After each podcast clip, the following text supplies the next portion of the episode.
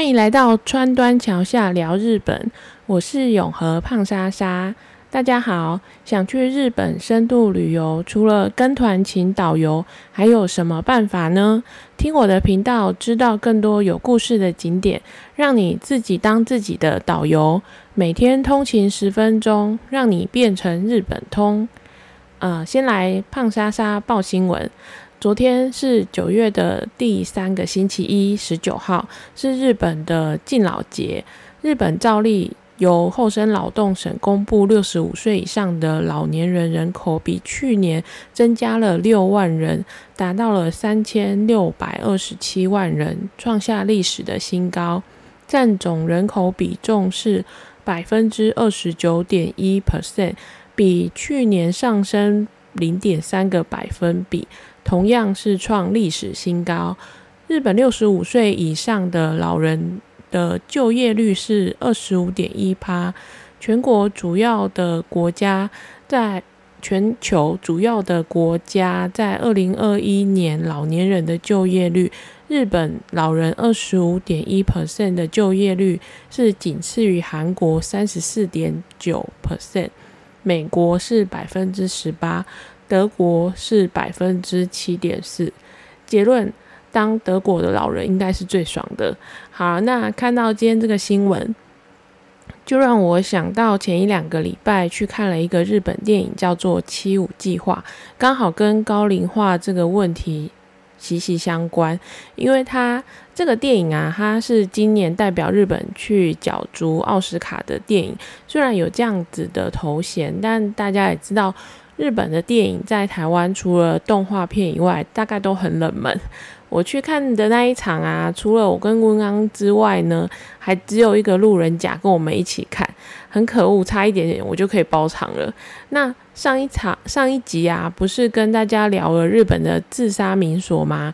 还没听的朋友，赶快点来听看看，刚好跟这个电影跟那个上一集提到的青木原树海。在有一些地方都有相互呼应到。那这个电影《七五计划》到底在演什么呢？先帮大家简介一下剧情。这是一个架空的世界，是架空在二零二八年，是一个日本高龄化的世界里面，日本老人频繁的被。极端右翼的年轻人攻击，因为老人啊被视为没有生产力，只会吃国家税金的米虫，民众就呼吁政府要赶快解决这个老人被攻击的问题。于是啊，政府就提出了一个一石二鸟的七五计划。顾名思义，就是老人到了七十五岁的时候，你可以选择由国家让你安乐死。不仅不管你是健康或不健康，只要你想死，国家还会送你十万日币的准备金，死前好像还可以挥霍一下的感觉。比如说，就走进米其林三星的军品迷宫啊，不看价钱啊，给他狂点一轮，感觉还不错吧？各位，这不就是乡民最常常挂在嘴边的安乐死吗？虽然推出这种政策的逻辑也是蛮神奇的，因为你出发点啊是要解决老人被攻击的问题，可是可能这个问题太困难或者是太麻烦，如果我解决不了问题本身的话，那我就解决引发问题的人好了。所以啊，电影它就开始多线的发展，让我们看到很多个老人的主角，或者是这个计划的相关的工作人员在面对七五计划时的。不同的心境。好，那这个是电影大概的介绍。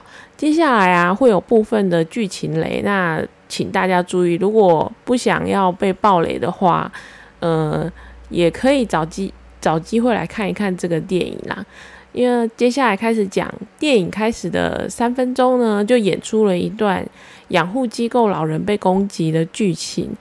导演是有用比较隐晦的方法还有手法来表现，虽然是设定在架空的世界，可是我觉得这部片啊，最让人觉得头皮发麻的地方就是它架空的太现实了。因为这个开头电影的开头就让我想到一个二零一六年在日本相模原市身心障碍者的养护院，叫做金九景山百合园发生的真实的杀人案件。有媒体也有报道说，导演似乎也是因为这个案件启发了这部电影。那这个案件呢，是二战以来最大规模的杀人事件，它比沙沙林毒气死的人还要多诶。这个犯人他一个人杀死了十九个人，然后造成了二十六个人受伤。这犯人二十六岁，叫做松呃直松胜。他是这一家养护机构的离职的员工，他原本在这一家养护机构待了三年之久，在二零一六年的时候离职。那根据他周围的朋友的说法，一开始植松胜啊是保持着服务跟热忱的心去工作的，但时间一久啊，对养护机构的高工时、高密度的劳动量。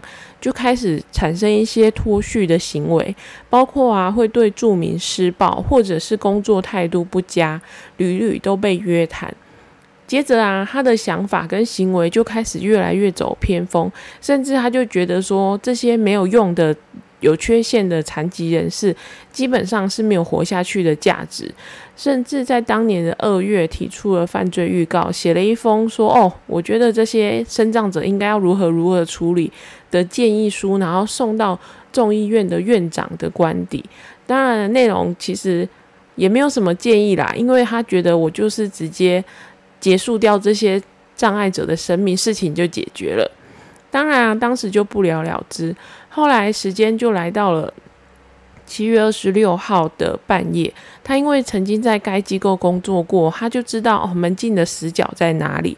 于是他偷偷潜入之后呢，就用刀子实现了他的犯罪预告。在犯案后两个小时，他就自己跑去投案。连之后的审判啊，直松胜也从来没有对自己的犯行表示歉意过。直到二零二零年被宣判死刑，十九条的人命诶，大家可以想象一下，在那一晚的养护机构是怎样的血流成河，成为人间的炼狱。听完这故事以后，大家是不是觉得还蛮震惊的？因为就像一开始讲的，日本老人的人口啊，占了百分之二十九，是世界第一。就跟我们常生不出小孩也是世界有名一样，日本呢老常年都是老人比例最高的世界第一。可能啊，你过不久啊，走在日本的街头，三个人里面啊，就会有一个是老人。这么庞大的数量啊，带来的社会影响就是，你可能原本以为过了六十五岁就可以轻松乐活退休吧，没有。在这个电影架空的世界里面，镜头一开始就是主角阿妈打扮的整齐干净的，在做着忙碌的饭店的房务工作。之后呢，还因为职场上有同事也一样是老人，在职场上昏倒，工作到一半昏倒，变成公司就直接开除掉。嗯，这一批原本都有在雇佣的老人，那主角当然是很有工作意愿，也还有工作体力的人啊。他后来呢，虽然就遭遇了这样子的挫折之后，又面临生活中一连串的困境，就让这个主角阿妈渐渐的被七五计划这个黑洞给吸进去。最后主角阿妈怎么了，就留给大家自己看吧。希望他会上串流啦，毕竟这种冷门的片。嗯，可能会下档，可能蛮快就下档了吧。不然以后我应该要认真开一个日本冷门电影系列，在上档的时候赶快推大家去看这部电影啊。乍看之下很荒谬，应该很难想象会有一个国家说：“哎，你不想活的人，我用国家公权力就来送你最后一程吧。”你可能会想到啊，不就跟安乐死很像？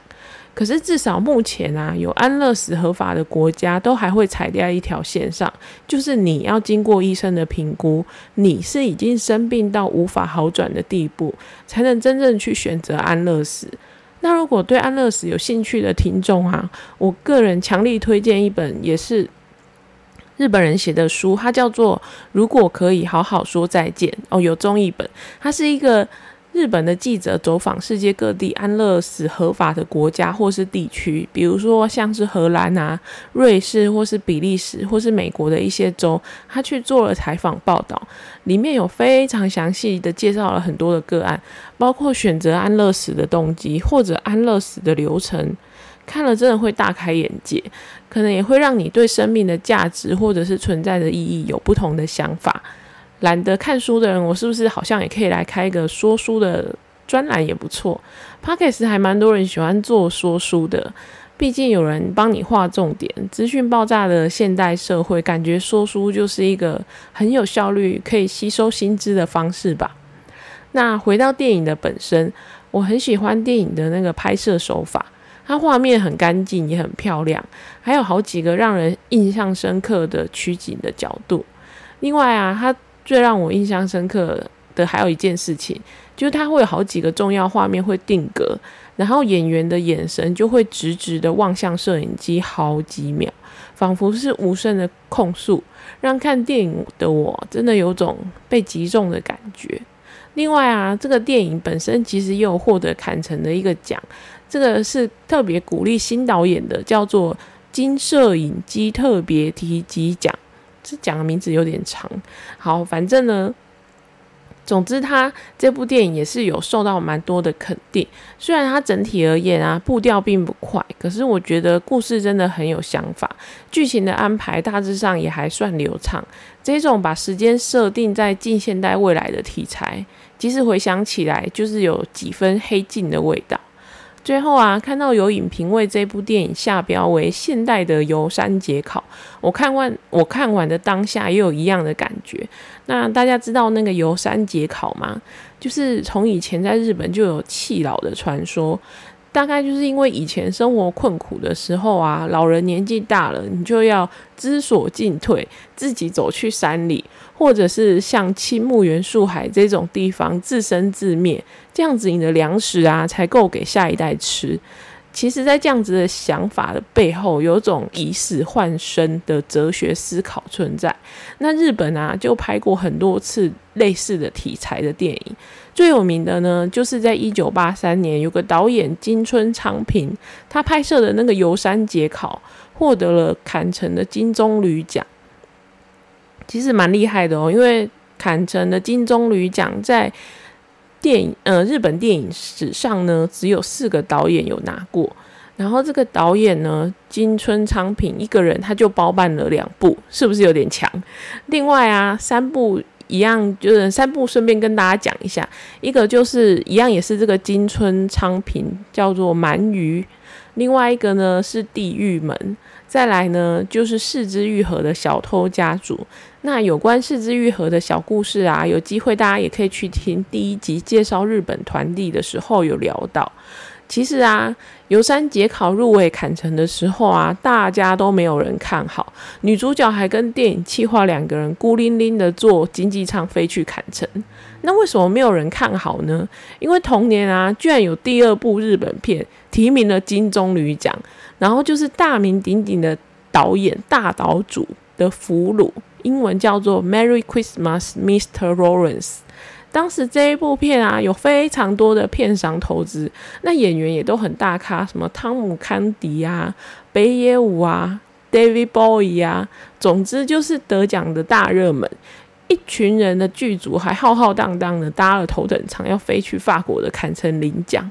结果呢？而且甚至连那个游山节考的导演金春昌平自己都说：“啊，那个大导大导主导演啊，拍的啊就是会得奖啊，我干嘛要飞过去？”结果呢？结果就大爆冷门的颁给了那个游山节考，是不是蛮有趣的？今天原本沉重的话题，还是在这样子小小温馨的结尾当中结束。那希望大家喜欢今天的故事。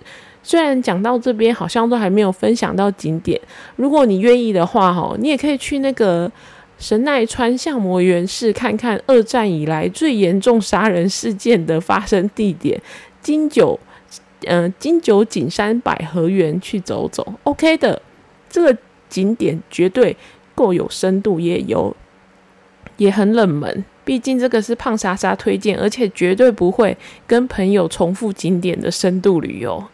好，那如果你喜欢我的频道，欢迎订阅，并且跟你的亲朋好友分享。川端桥下聊日本，下次再见啦，拜拜。